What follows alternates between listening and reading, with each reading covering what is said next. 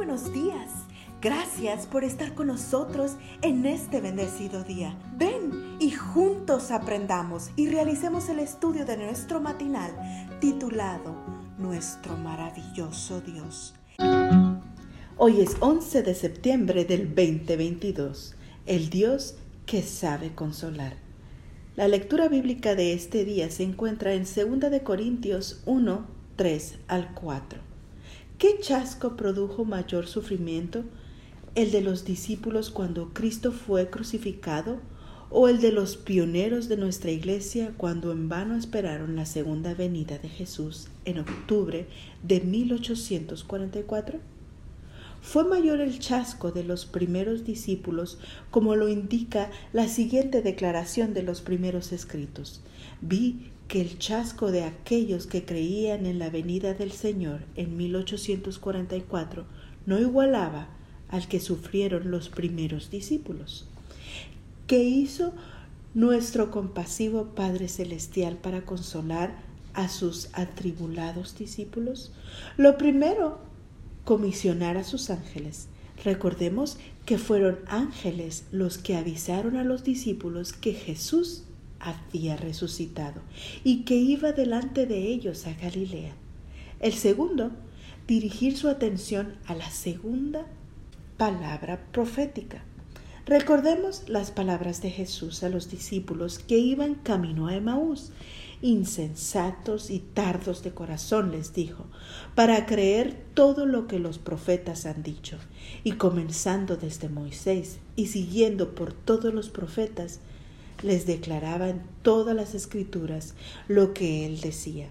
¿Y qué hizo Dios por sus hijos después del chasco de 1844?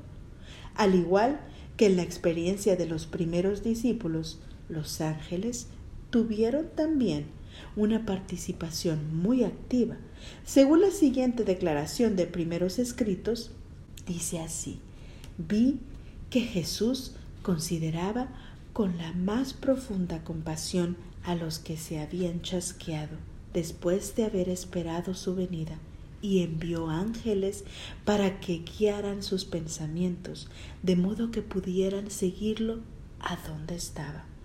Les mostró que esta tierra no es el santuario, sino que él debía entrar en el lugar santísimo del santuario celestial para hacer expiación por su pueblo. Lo más interesante es saber del papel que desempeñó el don de profecía. En diciembre de 1844, el Espíritu de Dios se manifestó poderosamente en medio de una reunión de oración que cinco mujeres celebraban en el hogar de Elizabeth Haynes. Mientras Elena Harmon oraba, descendió sobre ella el poder de lo alto como nunca antes. Quedé arrobada en una visión de la gloria de Dios, escribió ella. Parecía estar elevándome cada vez más sobre la tierra y se me mostró un aspecto de la peregrinación del pueblo adventista hacia la santa ciudad. Dieciocho siglos transcurrieron entre un chasco y el otro, pero tanto en el primero como en el postrero, Dios estuvo muy cerca de sus hijos, por medio de sus ángeles y especialmente por la segura palabra profética, mostró una vez más que de verdad Él sabe consolar. Padre Celestial, gracias porque en mis tribulaciones tus ángeles están muy cerca de mí y porque tu palabra es la lámpara que alumbra mi camino. Cada día gracias.